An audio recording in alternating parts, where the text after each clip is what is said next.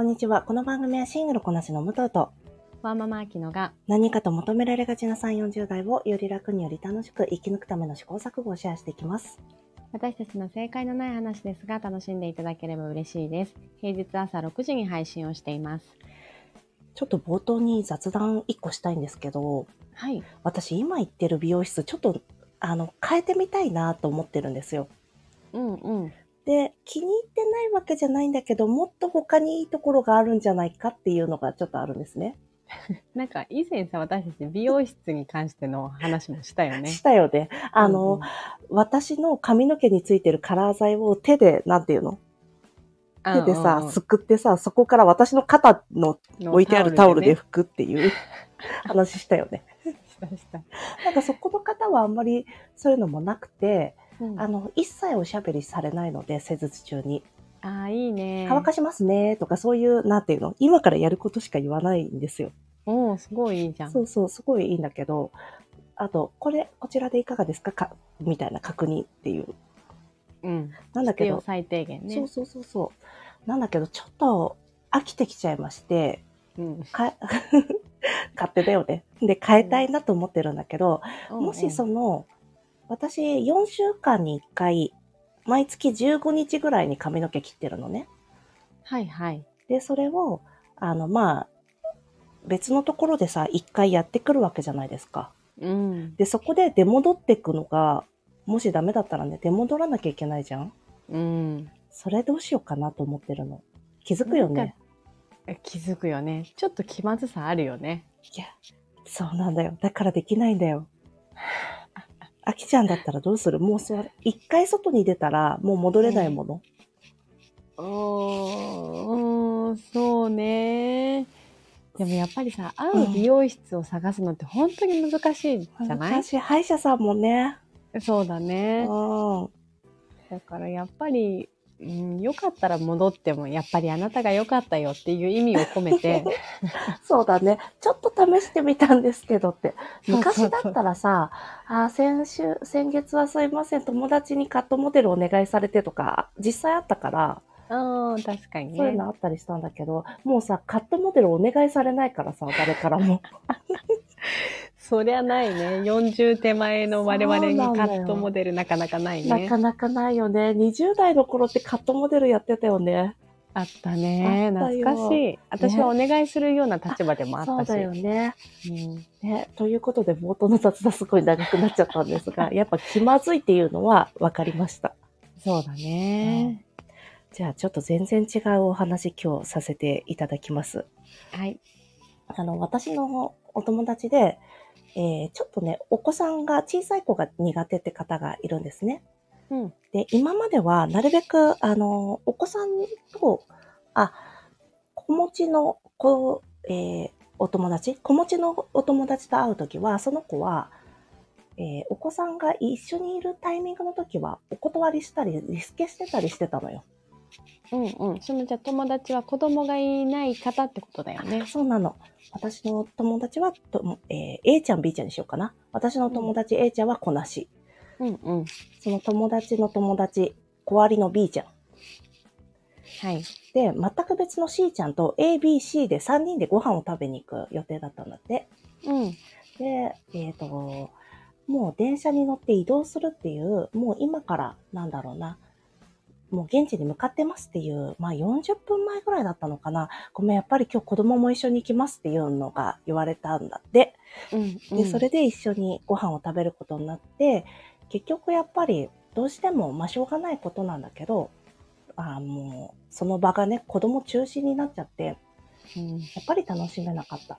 で、なんだろうな、そういうふうに思っちゃう私も嫌だし、本当はなんか困った時はお互い様だから、なんだろう、えっ、と、緊急時とかさ、もちろんさ、助けたいっていう気持ちはあるんだけど、なんかちょっともやもやするなって思って帰ったんだって、その日は。はいはい。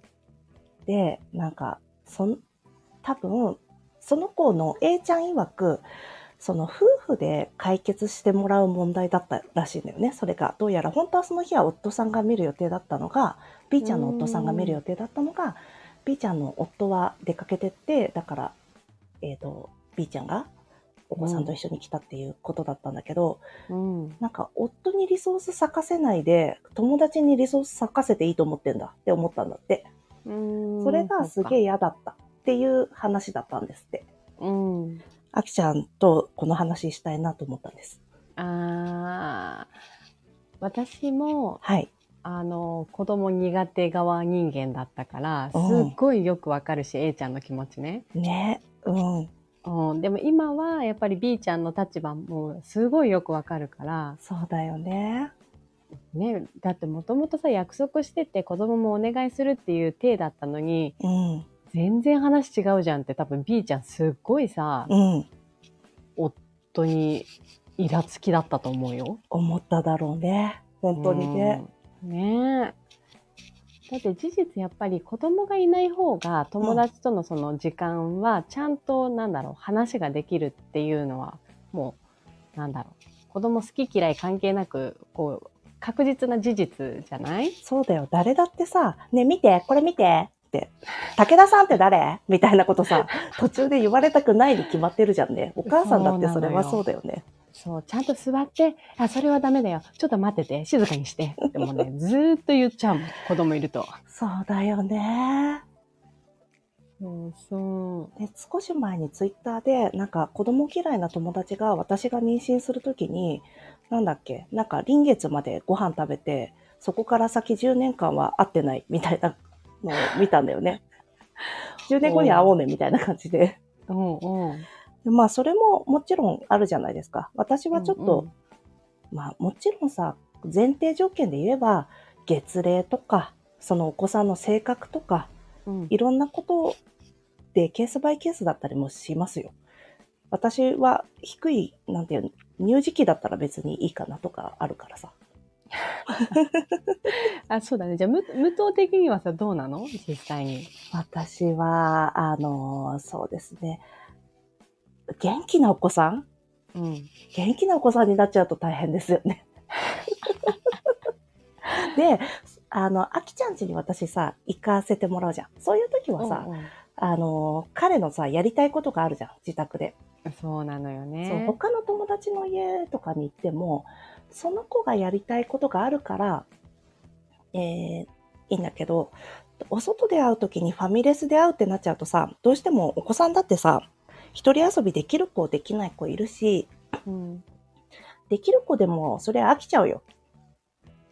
うん。つまんねえし。そうなんだよね。結局さ、子供にとっても連れてくと楽しくないっていうのはもうしょうがないと思うから、うん。大人にとっても子供にとっても、あの、その場を楽しみたかったらそれぞれ違う選択があるよねって思うよね。そうなんだよね。うん。なんかさ、例えばさ、これがさ、仕事でさ、なんだろう。うんごめん、今日仕事ちょっと入ってきちゃって電話来るかもみたいな感じでさ、話してる時にさ、あ、ごめん電話。あ、ごめんメール、これだけ返すね。あ、ごめんごめんごめん。え、ごめん、今何だったみたいなさ、なんかそういうのがたまに発生したりするじゃない？大人同士だとさ。ねうんでもそれってさ、今、今日だけ忙しいのか、こいつはいつもそういうやつなのかってもちろんわかるじゃないですか。うんうん。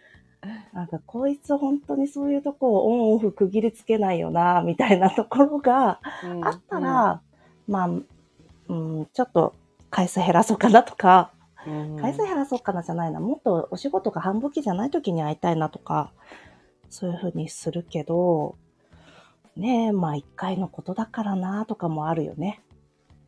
そうね。まあ、あの、子供ネタじゃないけどさ、今、武藤が言ったようにさ、うん。あの、人と会ってるのになぜかやたらと携帯をいじる方っていらっしゃるじゃない、いるよね多分癖だと思うんだけど、うん。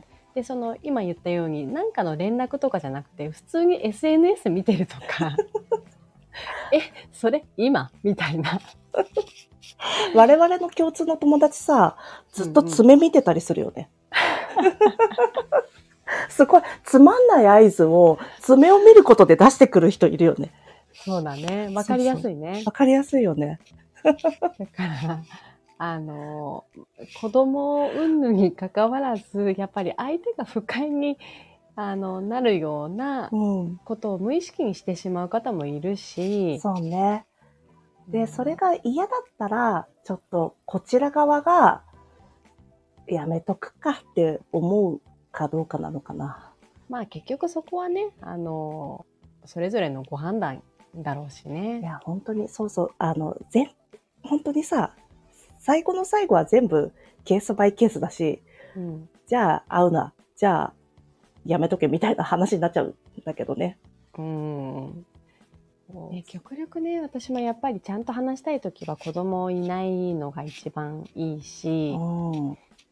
うんあとこれちょっとまたそれちゃうんだけどさ、うんあのー例えばけあ子供いる子がふ3人で会うとしてうち2人が子供いるとかだと、あのなんか会話の内容が子供ばっかりになってしまう時とかね。